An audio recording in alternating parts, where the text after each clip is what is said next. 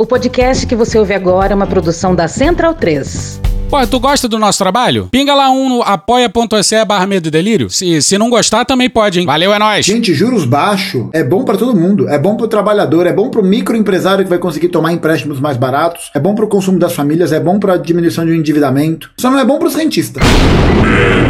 Delírio em Brasília. Vocês percebem a loucura? Legal. Olá, bem-vindos ao Medo e Delírio em Brasília com as últimas notícias do que restou do Brasil. Bom dia, boa tarde, boa noite. Por enquanto. Eu sou o Cristiano Botafogo. Cristiano, seu lixo. Cristiano, seu lixo. Cristiano, seu lixo. Cristiano, seu lixo. E Cristiano. Nojento. E o Medo e Delírio em Brasília. Porra, seu medo e delírio em Brasília, porra. É escrito por Pedro Daltro. Um abraço, Dalton. Pedro Daltro. Pedro Dalton. Esse é o episódio dias 100 e 101. Ah, é? Foda-se. Bora passar pano? Não. Então bora passar um pouquinho menos de raiva? Bora. Bora.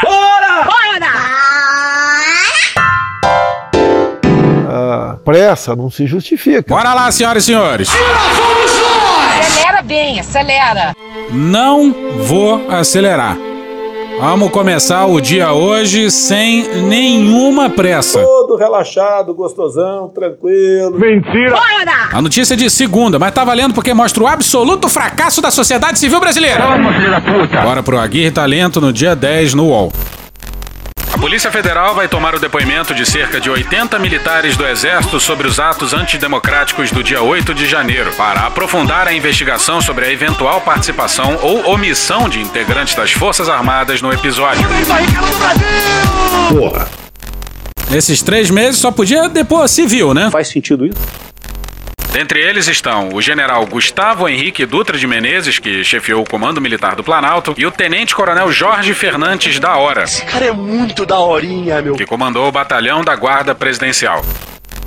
Como assim eles ainda não tinham sido ouvidos? Que merda é essa? Os militares responsáveis pela segurança do palácio ainda não foram ouvidos mais de três meses depois do dia 8? Eduardo. Ajuda a gente aí. little bit nervous. A gente sabe, porra, mas vai lá, faz aí. Faz algum sentido pra você isso? Pois bem. Obrigado, mas não faz, ou não deveria fazer. Mas ao que parece, o civil brasileiro tem mais medo do que precisa. tem necessidade isso. Bora pro Bruno Bogosian na Folha no dia 11. Cerca de 80 integrantes das Forças Armadas terão que explicar à Polícia Federal como uma horda golpista acampou em frente ao quartel-general do Exército, desfilou sem ser incomodada e invadiu o Palácio do Planalto no dia 8 de janeiro. Absurdo, cara. Não é pouca coisa. A tropa equivale à dimensão de uma companhia militar de tamanho modesto. Entre os intimados estão dois generais. pouco. Generais, covarde, vão tudo tomar no... Calma. Já seria um avanço em relação ao ciclo passado. Em 2020, o então ministro Augusto Heleno Eu tenho vergonha. reagiu com uma ameaça pública, abre aspas, consequências imprevisíveis para a estabilidade nacional, fecha aspas, ao pedido de um partido político para apreender o celular de O Bolsonaro. idoso ele precisa estar preparado para isso. No ano seguinte, o ministro da Defesa se queixou de um, abre aspas, ataque leviano às instituições. Fecha aspas, quando a CPI da Covid puxou o fio dos militares envolvidos em suspeitas na negociação de vacinas. Repito, foi pouco. Essa nota, adivinha, foi assinada por quem? Esse bosta Braga que é um neto. Esse Braga Neto. Mas não só. Os comandantes das três forças também assinaram uma clara ameaça ao Senado brasileiro. Se o Vilas Boas pode ameaçar o Supremo, por que, que eles não podem ameaçar o Senado? Vale tudo, vale tudo. Vale. Vale tudo. Foi essa nota dos. Que rendeu esse esporro maravilhoso do Omar Aziz Ô, Marco, Marco. Rodrigo Pacheco. E a minha fala hoje foi pontual, não foi generalizada. Pode fazer 50 notas contra mim, só não me intimidem. Porque quando estão me intimidando, presidente, Vossa Excelência não falou isso, estão intimidando essa casa aqui. A nota é desproporcional, presidente. Vossa Excelência, como presidente do Senado, deveria dizer isso no seu discurso. Eu sou membro dessa casa. Vossa Excelência dizer a nota é desproporcional. Eu não aceito que intimide um senador da República. E mesmo assim, o Pacheco não defendeu o Senado brasileiro. E não foi só o depoimento do general comandante militar do Palácio que demorou, não, hein? Ana Luiz Antunes, no dia 12, no Estadão. O general Gustavo Henrique Dutra de Menezes foi exonerado do comando militar do Planalto nessa terça-feira, dia 11, na véspera do depoimento para o qual foi intimado a comparecer na Polícia Federal. Porra. Que porra é essa, Luiz lá vem eles de novo. Pra começar, que esse general já era comandante militar do Planalto desde meados de 2022. No dia 1 de janeiro de 2023, ele já tinha que ter sido exonerado. Mas vá lá. Caralho. O general, então, tinha que ter sido demitido no dia 8, logo depois do fim desse diálogo que ocorreu na tarde do fatídico dia 8 de janeiro, na coluna do Lauro Jardim, no dia 29 de janeiro, no Globo. Tentando mostrar algum controle da situação, o general disse ao ministro numa das salas do Ministério da Justiça: Já estão evacuando o palácio. Quantos presos? Presos? Foi o bastante paradino, já com os nervos à flor da pele, sair do sério. Preso, general! Tem que prender, general! Eles cometeram um crime, general! Foi só então que Dutra de Menezes ligou para um coronel mandando deter os baderneiros.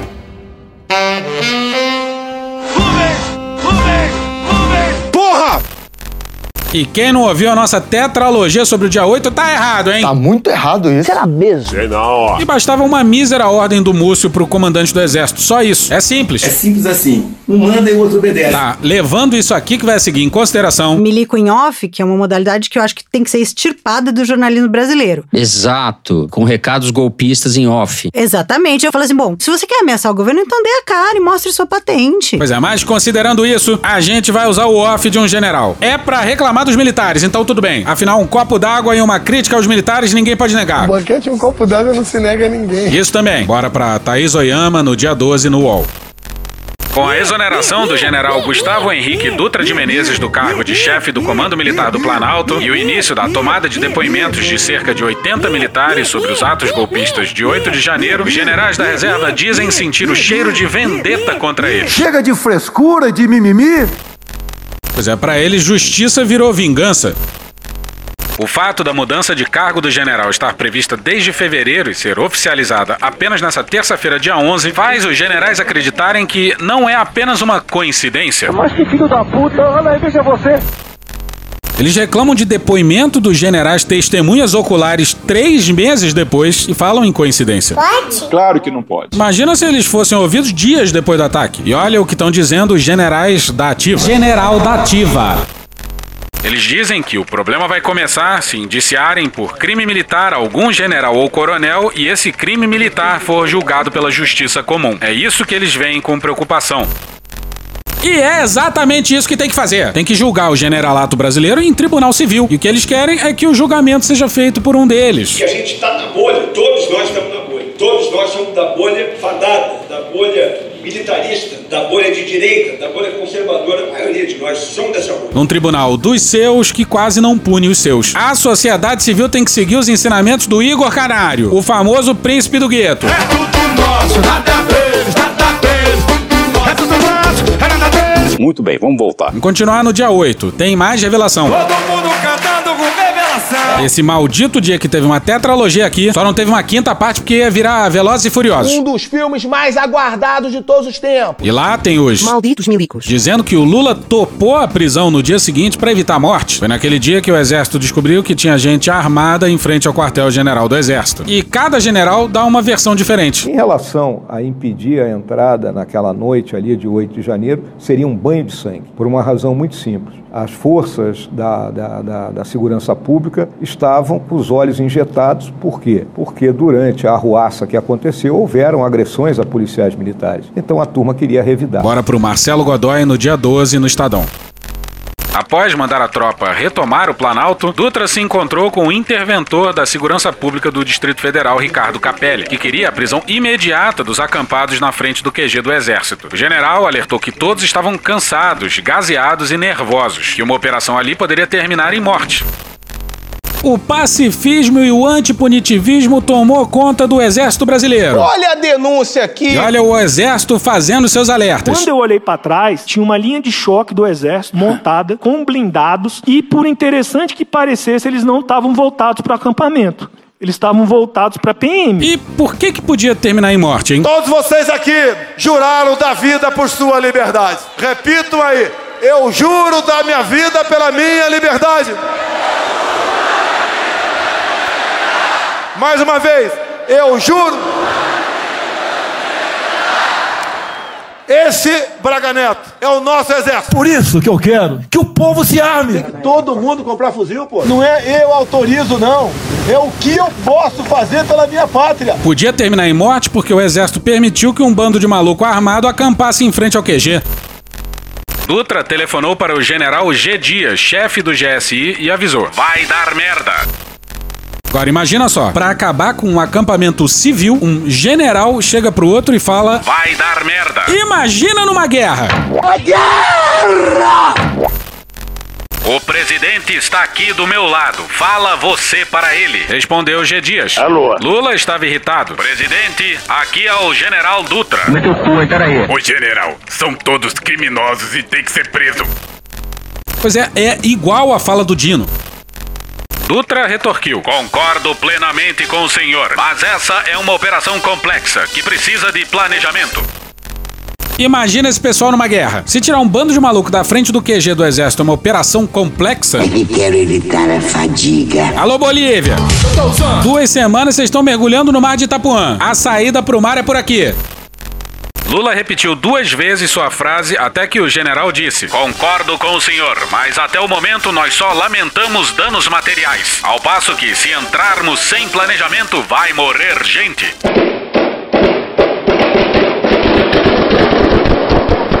O Evaldo dos Santos Rosa, de 51 anos, que era músico e segurança, ele estava se dirigindo já era, mano. para uma, uma festa, um chá de bebê em, Já era, pô, mataram família, cara. em São João de Meriti da Baixada Fluminense com a família no carro. Pegaram os caras errados, os dois já foram, cara. Quando o veículo foi metralhado por militares, né, levou 80 tiros. Vai ver a fileira de blindados e ia disparar contra a polícia do DF. Cala a boca! Lula então respondeu: Isso seria uma tragédia, general. Será mesmo? Há controvérsias. piada, humorismo. Seca todo mundo, não deixa ninguém sair, prende todo mundo amanhã. Bom, nessa primeira frase do Lula, Isso seria uma tragédia, general. a gente não acredita nem com o caralho. Como assim? Não entendi. Mas sim, como ficou claro lá na tetralogia do dia 8, o Lula aceitou prisões só na manhã do dia 9. O próprio Dino falou isso. E, obviamente, o Lula fez isso coagido. Tinha uma linha de choque do exército montada com blindados. Eles estavam voltados pra PM. Ele não foi convencido por nenhum general pacifista, não. Tranquilidade. Que dá até o ministro da defesa que nem o moço. O Múcio tá aí com o senhor? Não, senhor, pois deveria estar. Pouco depois, o ministro da defesa chegou ao comando do exército. Caralho! O diálogo de Dutra com o presidente será relatado pelo general hoje pela primeira vez à PF. Lembrando que isso é matéria do Marcelo Godoy no dia 12 no Estadão. Mas que papelão do Múcio, hein? Isso aí foi no final, na tarde do dia 8. A merda já tava lá acontecendo há umas 3 horas. Cagou lá no banheiro, fez uma sujeira lá.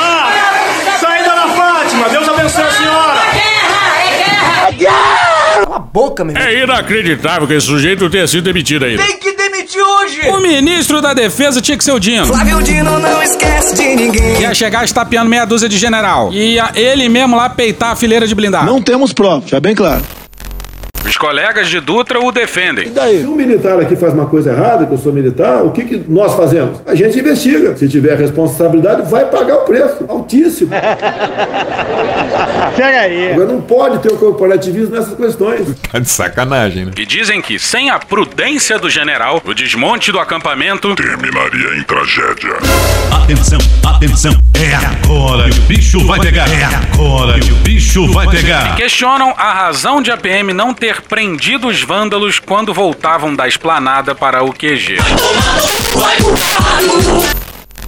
Pois é, o exército, que dá pra dizer que em sua maioria é bolsonarista, Vai dizer que os militares estão divididos? tá colocando a culpa na polícia bolsonarista também do DF. Que os policiais do Brasil estão divididos? A mesma polícia que, mais tarde, já sob nova direção, direção essa do risonho Ricardo Capelli, estaria na mira de uma fileira de blindados. Eles estavam voltados pra PM. E por que diabos o exército permitiu que os vândalos voltassem pro acampamento do QG, hein? Por quê? Por que diabos essas pessoas foram protegidas pelo brioso exército brasileiro? Por que isso? Tudo indica que muita gente fugiu do acampamento pelos fundos com a ajuda do exército. Não tenha dúvida nenhuma que eu tive muita dificuldade em tirar o núcleo desses movimentos. Porque eu tinha certeza que eu estava mexendo ou negociando com gente que tinha ligações até com as próprias Forças Armadas. Pessoal, aqui ó, de quem que a senhora é a esposa mesmo? Do general Vilas Boas. A esposa do general Vilas Boas, uma celebridade. Tamo junto, pelo Brasil, né? Brasil. Selva. O Múcio tinha dito em reuniões no governo antes do acontecido de domingo que uma das razões para não acabar com o acampamento é que a mulher do Vilas Boas era uma das organizadoras. E vale lembrar desse militar do GSI aqui, ó. Aí, pessoal, tá lotado. 24 de novembro de 2022, horário do Jogo do Brasil. Mas o povo não quer nem saber de Jogo do Brasil. O povo tá aqui, ó, lutando pelo Brasil. Agora você tá bonitinho aí em casa aí. Quando seu filho virar um boiola ou a sua filha uma sapatão esquerdista. Acabou, acabou, acabou. Já tá desvirtuando já. Pois é, mas a culpa nunca é deles. Culpa é tua. Aí teve matéria do valor econômico da Andréa Jubé e da Isadora Peron, dando conta que generais da ativa, considerando toda aquela complexidade que a gente já tocou aqui, né? Mesmo com o Múcio fazendo todas as suas vontades, ainda apontam pedras no caminho da relação das Forças Armadas com o Lula. Muito petulante. Pra você ficar ciente de aonde é seu lugar. Jair fez de tudo para ser preso. Eu nunca serei preso! Há controvérsias. Ao longo de quatro anos, o Jair, com um afinco desmedido, fez de tudo para ser preso. Eu acho que tu tá querendo pique e não tá sabendo pedir, mano. No episódio Almirante em Apuros, sobre o escândalo das joias. Eu sou rica! A gente falou como o governo militar de Bolsonaro agiu como bandidos que usavam máscaras, mas esfregavam a torta e a direita as digitais pelas paredes do banco. Gênio. Bora pro Bruno Tavares, André Sadia, Patrícia Marques no G1 no dia 13. O ex-presidente Jair Bolsonaro, do PL, Ao centrão. participou de um telefonema sobre um ofício feito pelo seu braço direito, Mauro Cid, para resgatar as joias de 16,5 milhões de reais apreendidas pela Receita Federal no aeroporto de Guarulhos, disse um ex-funcionário da Presidência da República à Polícia Federal.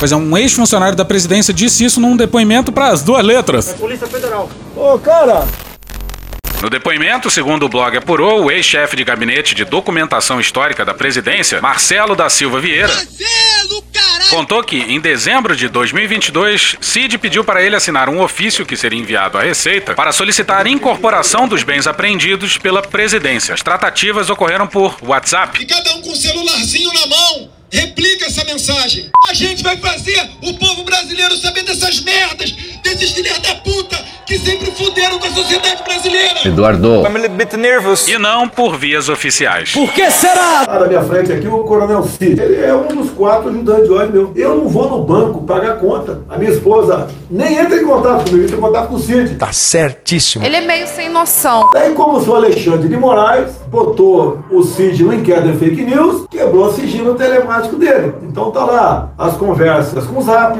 do Cid com a minha esposa, a primeira dama, do Cid comigo, do Cid com demais ajudantes de ordens. Alexandre, você mexer comigo é uma coisa. Você mexer com a minha esposa, você ultrapassou todos os limites, Alexandre Moraes. Todos os limites. Tá pensando o que da vida? Que você pode tudo? E tudo bem? Você um dia vai dar uma canetada e me prender? Isso que passa pela tua cabeça? Ô, meu querido, Deus te ouça, viu? Mauro Cid enviou ofício para Vieira em 27 de dezembro, às vésperas de Bolsonaro deixar o governo e partir para os Estados Unidos. E em meio à operação casada entre o gabinete de Bolsonaro e a chefia da Receita Federal para recuperar as joias. Acelera, acelera muito. Vieira se negou a fazê-lo. Não, não, não. Depois da negativa, os dois falaram ao telefone sobre o assunto. Vieira disse à PF não se lembrar quem fez a ligação. Esqueceu-se. Durante o contato, Vieira contou à PF que, abre aspas, Mauro Cid colocou a ligação no modo viva voz e pediu ao declarante para que explicasse ao presidente da República essa situação e por que não poderia assinar. Fecha aspas. Eu tenho três alternativas para o meu futuro: estar preso, estar preso, estar preso. Vieira afirma então que deu explicações técnicas sobre a impossibilidade e que Bolsonaro disse: Ok, obrigado. E temos dramatização. Chupa Antônio Fagundes. Do nada, manhã. Dramatização. Ok, obrigado. Mas que canalhas! Ô Cid, ninguém me respeita mais, porra! Liga aí pro chefe da Receita e pede pra ele pressionar lá o pessoal de Guarulhos, porra! Fala pra ele que eu vou dar uma porra de um cargo pra ele de adido na Receita em Paris! E se não tiver, eu invento essa porra desse cargo, tá ok? Telefonemas históricos. Chega! Aí o Júlio César Vieira, o antigo secretário-geral da Receita, que achou que moraria em Paris, Achou errado, otário? teve que voltar pro Brasil porque o governo eleito cancelou a sua nomeação assinada pelo Mourão. De volta pro Brasil, o sujeito simplesmente pediu demissão do cargo de auditor da Receita. Mulher Maravilha. Superman. Tudo para fugir das punições administrativas, como o impedimento de participar em novos concursos públicos. Mas a Receita não aceitou a demissão porque ele é investigado pela corregedoria. Eu fico muito triste, eu fico muito no eu fico muito, muito, muito, muito, muito, muito, muito, muito, muito, muito, sem ter para onde se refugiar e aguardando em uma espécie de limbo uma decisão da Receita, o ex-secretário está nu e com o futuro descoberto. Pessoas sem roupas, uma atrás da outra, com o dedo. Calma! A depender do que for encontrado nas investigações, passará de homem forte a mais um homem-bomba de Bolsonaro. Nesse escândalo das joias aí, o Bolsonaro pode ser caguetado pelo Júlio César e pelo Cid, que logo que a história saiu foi dizendo que tava só cumprindo ordens. Aliás, é uma bela defesa para um ajudante de ordens. E ainda tem o choroso Anderson Torres. E esse aí pode caguetar em várias frentes, hein? Aquele episódio do Bob Jeff. Chegou a Polícia Federal aqui para me prender agora. ó. Eu vou enfrentá-los. É luta, é luta. Eu não vou me entregar. Eu não vou me entregar. Eu não vou me entregar. Não vou me entregar e eu não vou me entregar. A few moments later. O ex-deputado Roberto Jefferson se entregou há poucos minutos à Polícia Federal. Outra frente são as blitzes da PF. Aê, Bolsonaro Urubu, aqui é os eleitores do Lula, ó. Andando a pé, 25 quilômetros pra ir votar, que tu botou a, a, a federal aqui no povoado pra proibir o povo votar pro Lula. Tem a minuta golpista, tem o dia 8. Se organizar direitinho, todo mundo delata. Bolsonaro não costuma defecar com frequência. É questão do cocô. Mas tá se cagando de medo, isso dá pra cravar. E tamo na torcida pro Jair ter recebido por zap uma entrevista com o Gilmar Mendes. De novo, caralho! Pois é, de novo, mais uma. De novo! Fala! Gilmar não se cansa de dar entrevista. Um fôlego incrível desse rapaz. Bora pra entrevista com ele na matéria da Mariana Muniz, Daniel Golino e Thiago Bronzato no dia 26 de março no Globo. Qual é a responsabilidade do ex-presidente Jair Bolsonaro nesse processo? A responsabilidade política é inegável, isso é óbvio. Cala a boca, não perguntei nada. Quanto à responsabilidade pessoal no campo penal e da improbidade, são questões que têm que ser investigadas. Sempre lembrando que em quatro anos o Bolsonaro nunca criticou, pelo menos publicamente, o Gilmar Mendes. E o Bolsonaro já criticou outros ministros, Alexandre de Moraes, o Faquin e o Barroso mais notoriamente. O Barroso é um mentiroso, sem caráter. Ministro Faquim, marxista-leninista. E se a gente aqui fosse ministro do STF Grandes merda ser advogado. e não fosse criticado pelo Bolsonaro, a gente ia ficar profundamente Não constrangido. grita aqui não, calma, não grita, seja educado. Mano, cu, rapaz. Continua com o Gilmar. Mas, de fato, a responsabilidade política é evidente, porque havia uma diretriz, como nós vimos na área da saúde. A política é do governo Bolsonaro, a política não é do ministro da Saúde. O ministro da Saúde executa a política do governo. Uma tragédia de erros que está associada, inclusive, a toda essa questão das fake news, da manipulação das pessoas. Eu acho que até o fake news é válido, com todo respeito. O 7 de setembro anterior e o 7 de setembro do ano passado tinham uma conotação de colocar a gente na rua, sempre com um discurso voltado contra o Supremo. O povo é o supremo poder.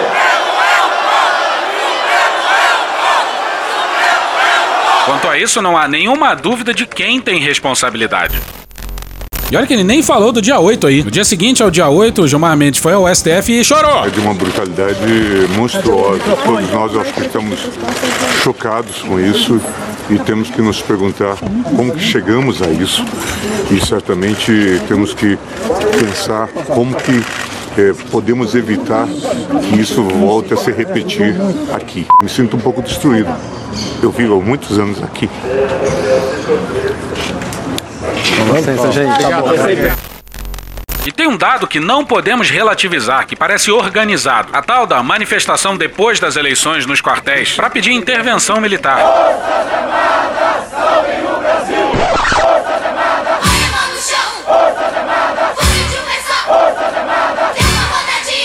Voltem para os quartéis. Muito obrigado a todos os senhores. A tal manifestação depois das eleições nos quartéis para pedir intervenção militar. Um aforismo para pedir instalação de uma ditadura militar. Há 29 dias, pessoas, milhares, milhões de pessoas estão nas portas dos quartéis generais pedindo, clamando SOS. Save our souls. Salve as nossas almas. Estão pedindo aos senhores. Salve as nossas almas, generais quatro estrelas. Quer dizer que a eleição é boa desde que eu ganhe? Se eu perder, eu chamo o Papai do Céu, que no caso eram os militares.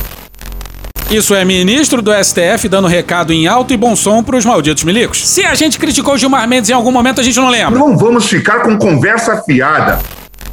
Acho que foi um grave erro ter admitido os acampamentos desde o primeiro dia. Tentou se impor um constrangimento ao Tribunal Superior Eleitoral. A fraude está no TSE. Aquelas notas, aquelas cartinhas todo dia, que nem eram tão amorosas do ministro da Defesa, que cumpriu um papel lamentável a todos os títulos. Sentar na mesa. Ela quer sentar, mas não tá sabendo pedir. Isso é um tipo de bullying institucional.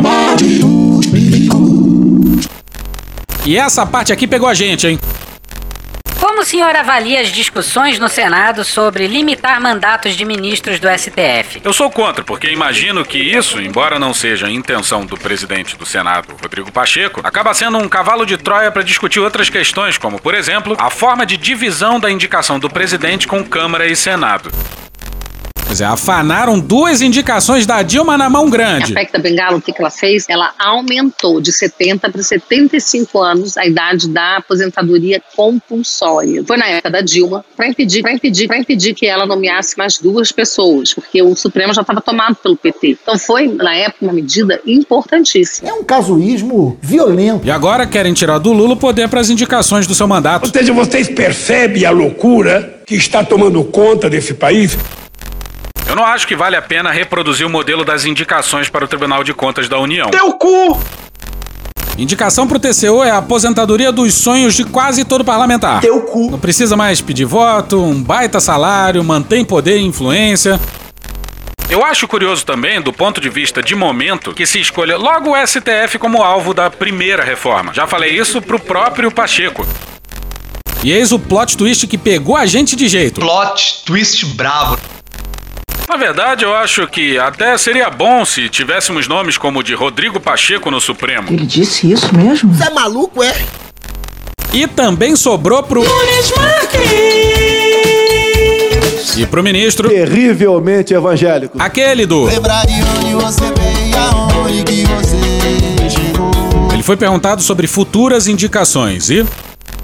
Qualquer indicação pode alterar o perfil, dependendo do seu viés. Um exemplo disso são as mudanças que ocorreram com a vinda do Cássio, Nunes Marques e do André Mendonça. Podem ser pontuais, mas já percebemos. Tanto é que o presidente Bolsonaro, que nem jurista de realengo seria, disse que tinha 20% do Supremo e que, se reeleito, teria mais duas vagas. Você pode ver, eu indiquei um para o Supremo. Hoje eu tenho 10% de mim dentro do, do, do Supremo. Não é que eu mande no voto do Cássio, não é que eu mande no voto dele, mas. Ô Gilmar, mais respeito com o realengo, hein? Você não pode falar isso aqui, não. A justiça é muito injusta, né, Rogerinho? Aí não. Aí não, hein? Aqui não. Não, eu falei aí não. Puxa aí, Duzão, que a próxima frase é cruel. Essa é pra machucar, vai. Vambora. Ao que parece. Vai nos restar torcer Pelo Arthur Lira! Mas calma. Calma, por favor! Mas antes é preciso entender a última movimentação do. Filho do Bill! Vai embora, filha da puta! Bora pra Vitória Azevedo na Folha no dia 12. O presidente da Câmara dos Deputados, Arthur Lira, do PP de Alagoas, Ah, o Centrão. conseguiu atrair partidos de centro, de direita e da base do governo de Luiz Inácio Lula da Silva do PT para formar um bloco com 173 deputados, tornando-se a maior força da casa. Como é forte Brasília! O grupo é formado por PP, União Brasil, a Federação PSDB Cidadania, Solidariedade, Patriota e Avante, além das legendas de esquerda, PDT e PSB. Tentaram dar a volta no Lira. Sai daqui! E. Na verdade, a formação do bloco está sendo interpretada como o lançamento da disputa pela presidência da Câmara entre o grupo de Arthur Lira e os aliados do presidente do Republicanos, deputado Marcos Pereira de São Paulo. Lira foi eleito para comandar a casa nas legislaturas de 2023 e 2024, tendo Marcos Pereira como vice. Essa eu quero ver. Não, não quero ver, não. Mas ele tem um acordo para fazer seu sucessor, o líder do União Brasil, Elmar Nascimento da Bahia. Marcos Pereira, no entanto, almeja o cargo. Vai dar merda! Vai dar merda! A disputa entre os dois transbordou para uma verdadeira guerra entre o Republicanos e o União Brasil. A guerra!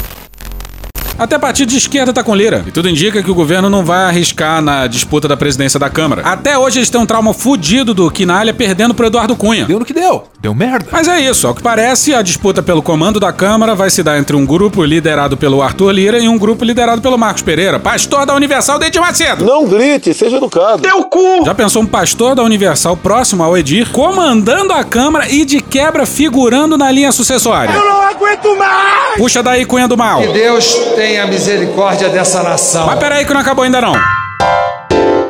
Foi mal, tava doidão. Vamos falar de diplomacia. Eu não sou obrigado. Então você não fala. Mas vamos falar de diplomacia. Eu sei que são bacharéis, diplomatas. Bora pro Nelson de Sá na Folha no dia 12. Com os enunciados de volta à Grande Liga, política externa brasileira é hiperativa, ambiciosa e ingênua, e Lula vai a Pequim com grandes planos de um clube da paz, a inglesa The Economist afirma que suas ambições devem ser levadas a sério. Vai chorar, é, vai chorar, é. Apesar desse ingênuo aí que eu ouvi. Mas é assim que se faz diplomacia, com ambição e alguma ingenuidade. Você pode discordar de um ponto ou de outro da política externa, mas de fato, em só quatro meses de governo, o Brasil já foi convidado para a mesa dos adultos. E ainda deve vir convite para o G7. Lembra que ele antes, abre aspas, traçou uma diplomacia pragmática e independente, empenhada em perseguir os interesses brasileiros e criar um mundo multipolar num momento de hegemonia americana. Fecha aspas, que levou ao BRICS. Tá certíssimo. E olha como o destino é travesso. A presidência do Banco do Brito está com a Dilma, enquanto a Alcunha restou ajudar a filha, que se elegeu enquanto ele não se elegeu. Olha só! Mas agora o mundo mudou. Uma guerra estourou na Europa. E, abre aspas, ao se esforçar demais para desempenhar o papel de pacificador global, Lula corre o risco de parecer ingênuo em vez de estadista. Fecha aspas. A revista diz que o Brasil saiu de cena nos governos Dilma Rousseff, Michel Temer e Jair Bolsonaro. Este tornando o país párea internacional. Se isso faz de nós um párea internacional, então que sejamos esse párea. Mas aconselha Lula a, abre aspas, gastar sua energia em áreas onde o Brasil tem influência, como o meio ambiente ao invés de grandes temas políticos em que tem pouca ou nenhuma. Fecha aspas. Tem que fazer as duas coisas. O Brasil já foi muito mais líder do que isso. Se tem pouca influência numa área, tem que tentar aumentar. A Economist, abre aspas, analisa os países astutos que não querem escolher lado, fecha aspas, e mostram, abre aspas, como sobreviver a uma divisão de superpotências, fecha aspas. Se o nosso maior parceiro comercial é a China, China, China. se alinhar automaticamente aos americanos, não é uma boa ideia, né? Alinha continência a bandeira americana. Lula tem que dançar com os dois e causar ciúme nos dois também. Sexo selvagem.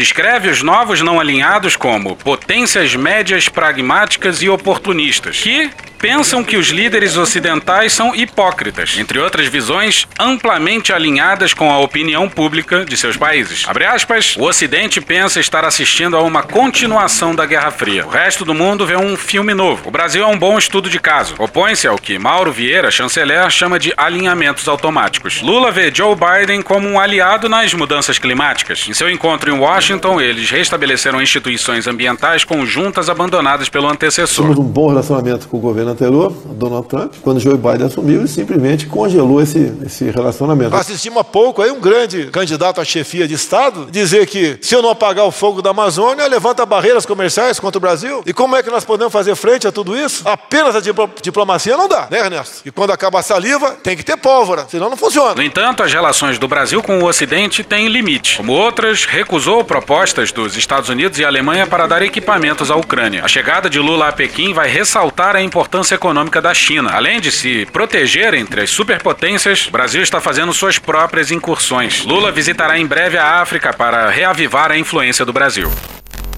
Que nos leva a essa notícia aqui. Igor Patrick, no dia 7, na Folha. O anúncio deveria ser um dos pontos altos da visita do presidente Lula a Pequim, mas fez barulho mesmo com o adiamento da viagem. Brasil e China fecharam um acordo para realizar trocas comerciais sem passar pelo O dólar. Federal Reserve faz o que quer com o dólar que virou moeda de conta internacional, moeda reserva dos grandes países superavitários, moeda financeira geral da liquidação de transações. Ninguém liquida em euros, a não ser na Europa. Ninguém liquida em ienes, a não ser em Tóquio. Todo mundo liquida essas operações em dólar. Porque o dólar vale alguma coisa, a gente nem sabe quanto vale o dólar. Ora vale 50 por cima, ora vale 50 para baixo. Isso é brand mark. É uma marca feita Coca-Cola. A façanha será viabilizada por um arranjo costurado pelas autoridades monetárias de ambos os países, usando o banco ICBC como câmara de compensação, ou seja, uma instituição financeira com liquidez no Janmimbi capaz de converter diretamente para o real sem usar a moeda americana no processo. Pois é, o Yuan é unidade de conta e o Janmimbi ou Renminbi é o nome da moeda. Pois é, se são os nossos maiores parceiros comerciais, se a China tá na rota de se tornar o país mais poderoso do mundo, por que não, né? E é claro que os chineses têm segundas intenções, mas olha só, todos os países têm.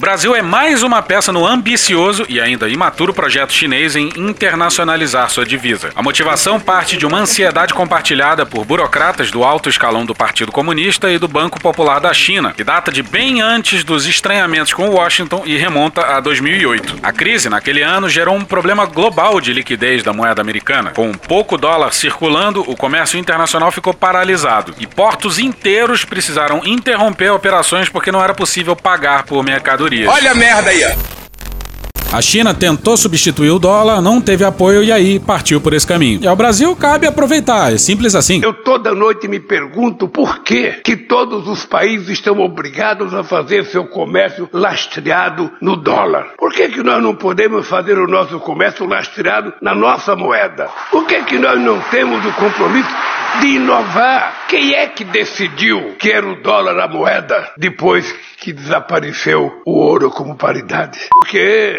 as nossas moedas eram fracas, as nossas moedas não têm valor em outros países, então se escolheu uma moeda sem levar em conta a necessidade que nós precisamos ter uma moeda, sabe, que transforma os países numa situação um pouco mais tranquila. Porque hoje um país precisa correr atrás de dólar para poder exportar, quando ele poderia exportar a sua própria moeda, e os bancos centrais certamente poderiam cuidar disso. Por que, que um banco como os BRICS não pode, sabe, ter uma moeda que possa financiar a relação comercial entre Brasil e China, entre Brasil e os outros países dos BRICS? É difícil, porque tem gente mal acostumada, porque todo mundo depende de uma única moeda. Pois é, não se alinhar automaticamente a nenhum dos lados e flutuar conforme os nossos interesses. Mas calma. Tem que ver como que isso vai funcionar.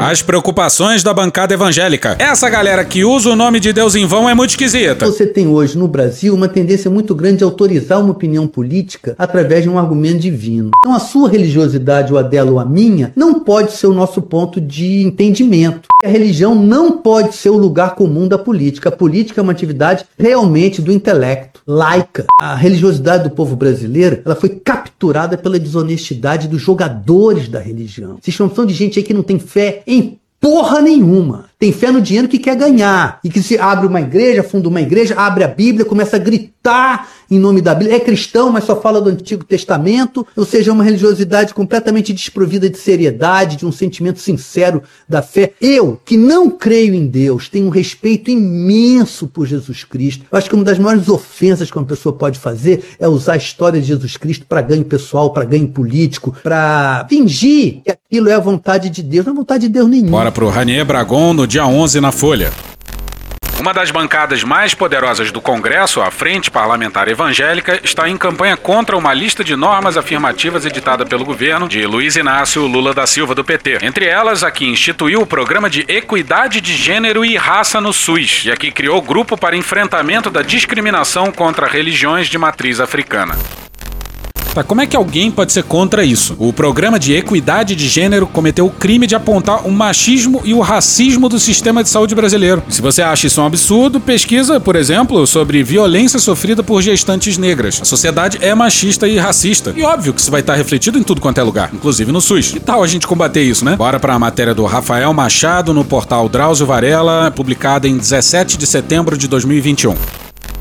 As mulheres negras têm duas vezes mais riscos de morrer durante o parto, de acordo com dados do Ministério da Saúde de 2008 a 2017, obtidos pela Gênero e Número. Abre aspas, existe um estereótipo da mulher negra parteira que suporta a dor. Ignora-se as reclamações da parturiente e muitas vezes se força uma situação desconfortável. Fecha aspas, afirma a coordenadora. É o que corrobora o estudo A Cor da Dor, realizado pela Fiocruz em 2017, que analisou entrevistas e a avaliação de prontuários de 23 3.894 mulheres brasileiras. Em casos em que foi realizada a episiotomia, um corte abaixo da vagina para facilitar o nascimento do bebê em partos normais, as mulheres negras receberam menos anestesia local quando comparadas às mulheres brancas. Pois é, que o governo ignore a ameaça dos evangélicos e finque o pé na porra do século XXI. Para mim, o Lula lidera um governo reacionário. Caralho! Vamos passar pro grupo para enfrentamento das discriminações contra religiões de matriz africana. Abre aspas, nós respeitamos todas as religiões. E queremos que todas as religiões sejam respeitadas. Porém, nós não podemos fazer uma ação de uma religião em detrimento da outra. Acho que todas, de igual modo, têm a mesma liberdade, até para fazer preleções a favor ou em detrimento uma da outra. Fecha aspas, afirma o atual presidente da frente, o deputado Eli Borges, do PL do Tocantins. É o velho argumento de sempre. Eles se usam do conceito de igualdade para combater o combate à desigualdade. Tipo isso aqui, ó. E prepara o coração porque é escroto demais, meu Deus do céu. Fala-se muito em preconceito. Fala-se muito em direito. Cadê o direito do hétero? Não, brother. Onde é que fica o nosso direito? Ele disse isso mesmo? Hoje, qualquer coisa, nós estamos discriminados. discriminados. Coitado! Nós somos héteros. Nós temos que ter o nosso direito. Você tá falando sério? Ou será que a minoria sempre vai vir massacrando? Ouve o que você tá falando? Tentando acabar com os nossos direitos? Caralho! Você é maluco, é? Ele vive em outro Brasil, num Brasil paralelo. Nós estamos aqui como deputado exatamente para fazer isso. Merda! Para fazer valer o direito de todos, inclusive dos héteros também. Tá aí, ó. Tá aí, ó. Aí, ó. Mas vamos voltar ao ponto. Muito bem, vamos voltar. Em uma parte substancial, são pastores evangélicos neopentecostais que reforçam ou promovem a violência Brasil afora contra terreiros e praticantes de religiões de matriz africana. Aí a bancada evangélica vai meter essa. Dia desses, o Carapanã bem apontou que não basta falar da dificuldade da esquerda de conversar com os evangélicos, o que também é verdade. Mas que o maior problema talvez não seja esse. Olá, eu gosto de dinheiro.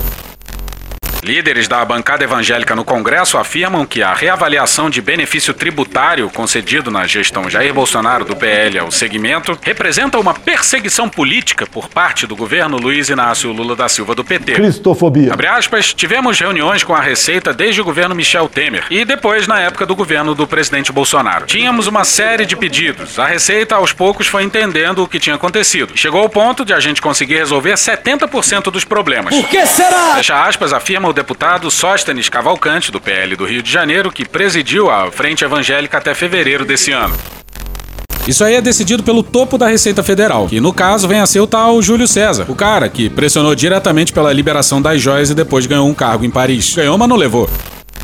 Como mostrou a Folha, a isenção tributária a pastores evangélicos publicada pela Receita às vésperas da campanha eleitoral de 2022 Bolsonaro acabou com a mamata! Está passando por reavaliação interna do fisco, sob suspeita de ter ocorrido de forma atípica. Jura? Um dos pontos detectados, de acordo com envolvidos na análise, é que Presta atenção que é importante, pessoal. a edição do ato não passou pela avaliação técnica da Subsecretaria de Tributação da Receita. beleza.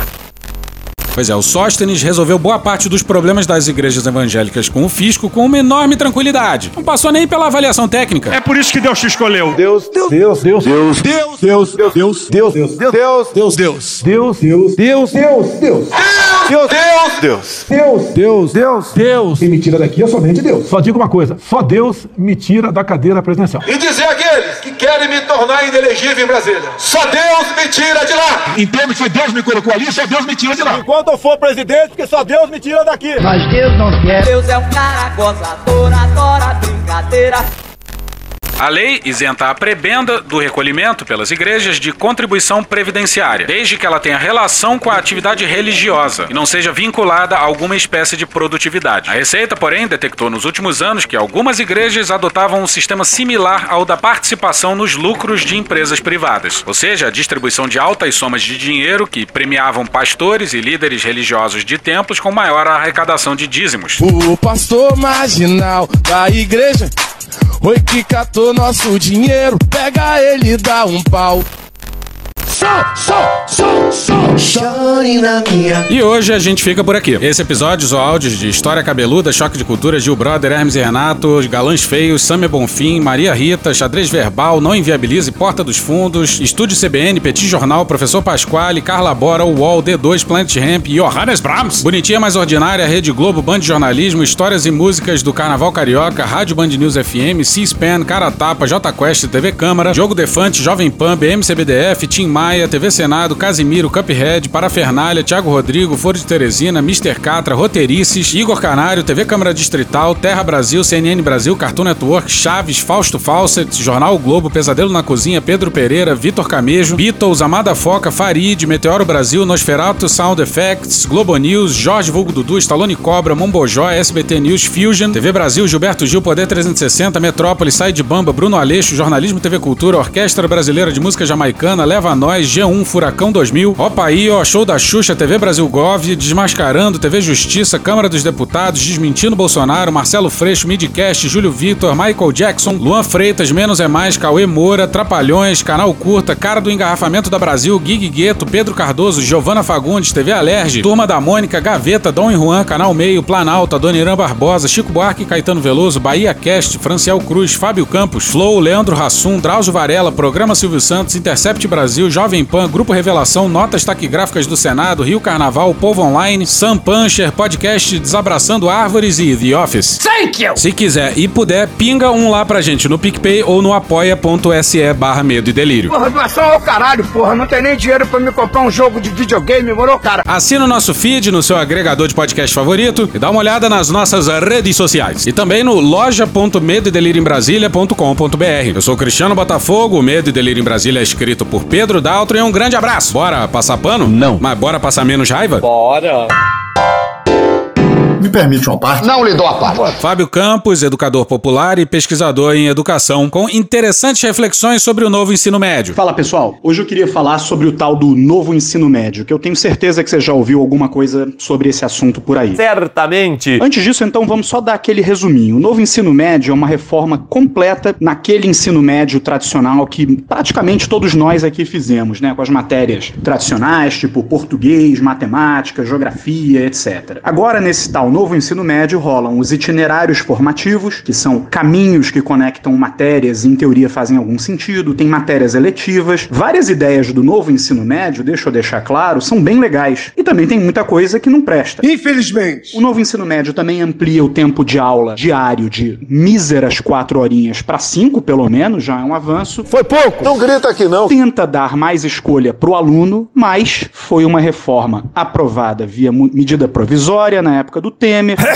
Tem desafios na passagem da ideia para a prática, deixa muito professor sem dar aula, muito professor perdido. É foda, é foda. Mas e aí? Bom, eu acho que todo mundo concorda que o ensino médio no Brasil é anacrônico. Pra caralho! Bastante ultrapassado, porque, cara, ele espera que todo jovem, né, no ensino médio que existia, eu tô falando do passado, espera que todo jovem siga o mesmo caminho, faça as mesmas matérias, com a mesma carga, ou seja, é como se todo trem tivesse que seguir no mesmo trilho, saísse do mesmo ponto e fosse pro mesmo destino. Pô, deixa eu só dar um exemplo. O IDEB no ensino médio no Brasil é baixo. Esse índice do desenvolvimento da educação brasileira, por exemplo, no Rio de Janeiro, no ano passado, com 3,9. Então, acho que a gente tem que combinar que alguma coisa tem que ser feita. É verdade. Mas eu não tô aqui hoje pra nem apoiar, nem atacar o desenho do novo ensino médio do jeito que ele tá aí. É mesmo? É verdade? Hoje eu queria falar de duas outras coisas que me preocupam. Cu e buceta. Não. Desculpe. Eu queria dar, sobretudo, um puxão de orelha no campo progressista, no campo da esquerda, Aê, pessoal da canhota, da esquerda, do lado esquerdo. do qual eu mesmo participo. Totalmente parcial, não tenho dúvida disso. Na verdade, eu queria dar dois puxões de orelha no campo progressista. Tá bom, tá bom. O primeiro puxão de orelha que eu queria dar na gente é o puxão de orelha pelo conservadorismo. É isso mesmo.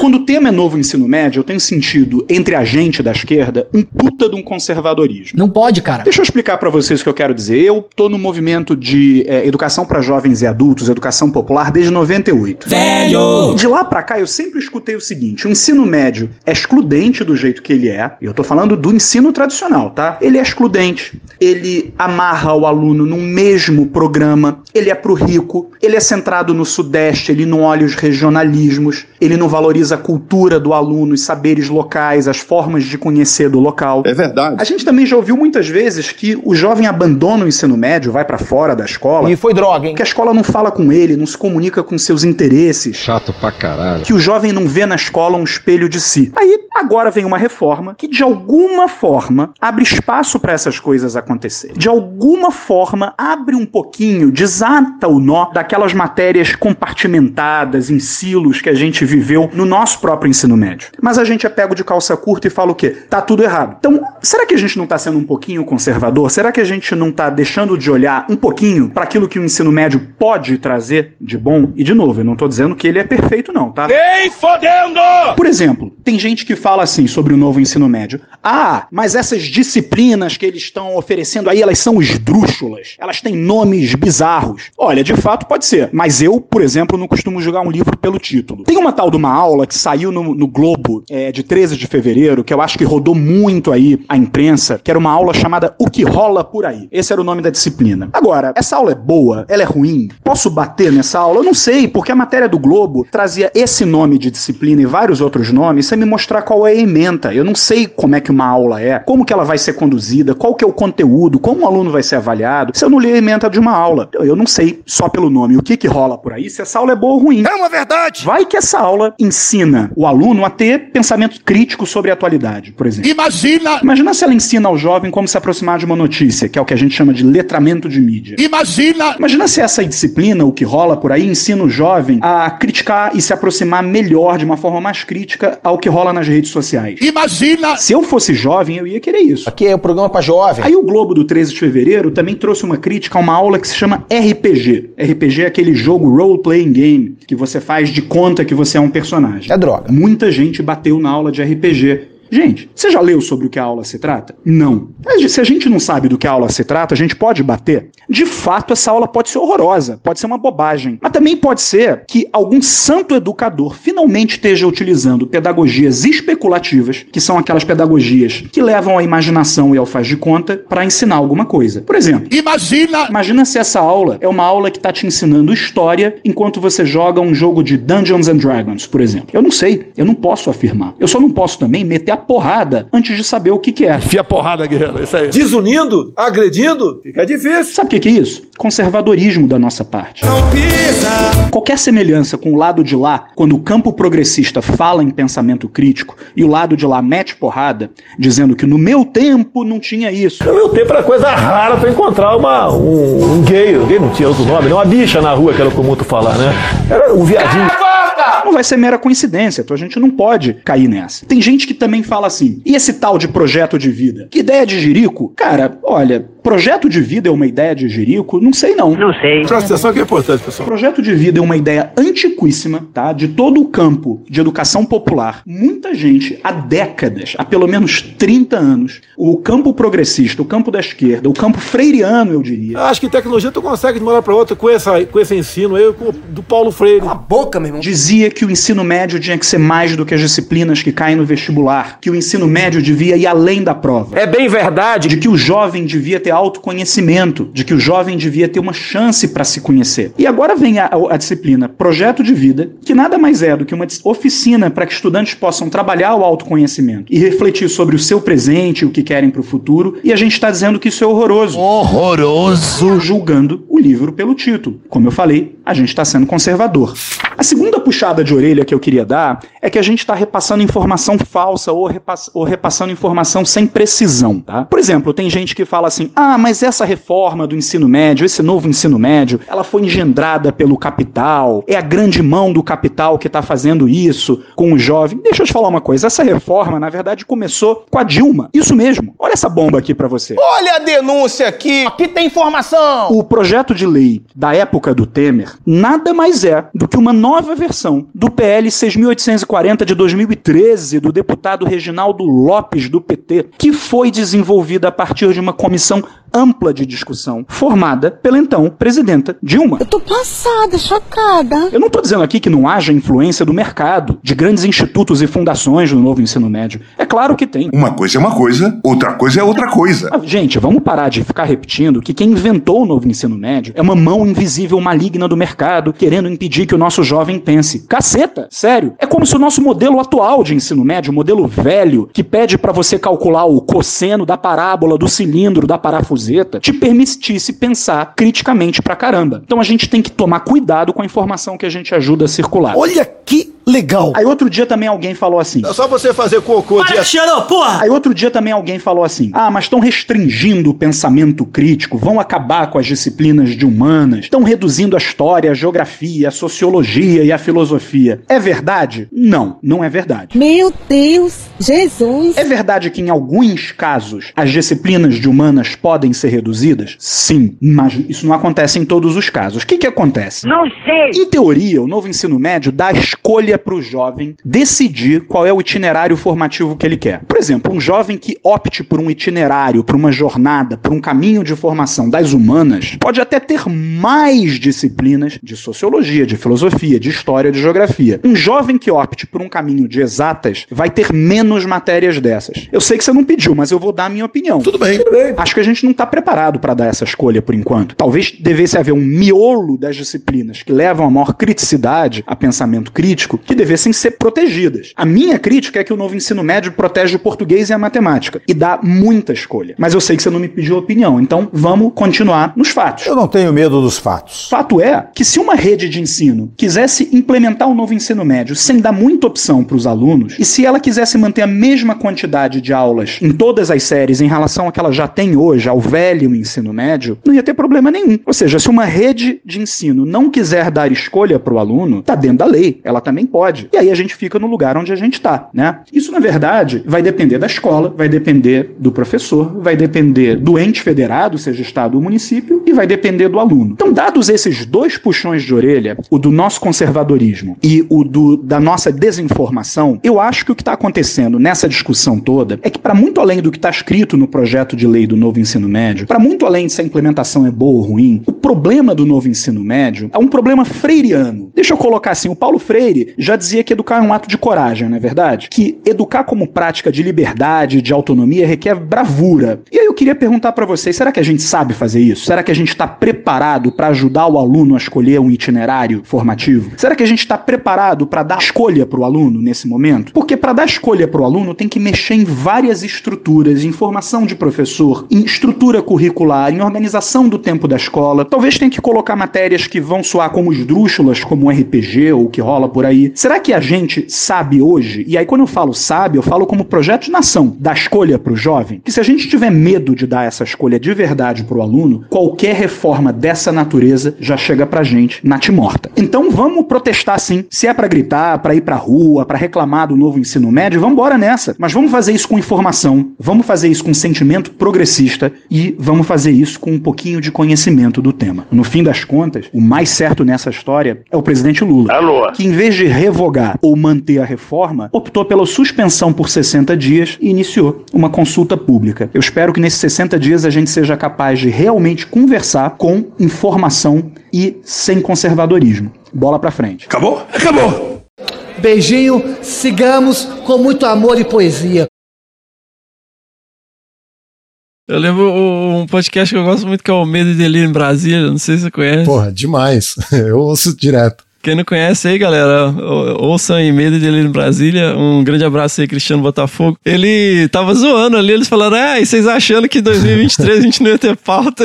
É, não, eles estão fazendo um, está ficando muito longo agora, porque eu não, pra ouvir, é. antes ficava com meia hora, 40 minutos, tem podcast deles, tá, agora tá com uma hora. Que momento, que quadra da história, como diriam os caras do Medo e Delírio. O pessoal aqui, ó, da separados produção... No, separados no nascimento, o pessoal fez aqui, ó, separados no nascimento. Vamos lá, é a brincadeira que a turma faz aqui, ó. Qual que parece? Ah, tem o Zé Bonitinho, tá lá na direita. Esse aqui, qual é o nome desse personagem? É o Patrick. Patrick, olha a faca. É Patrick, então... eu preciso dar o crédito. O Medo e Delírio em Brasília, que é um podcast que eu falo sempre, que eu amo, um beijo pro pessoal do Medo e Delírio. Eles é que sempre que citam o nome do Barocídio, soltam olha a faca, que é a frase desse personagem do Patrick. Realmente é, então é, é muito parecido.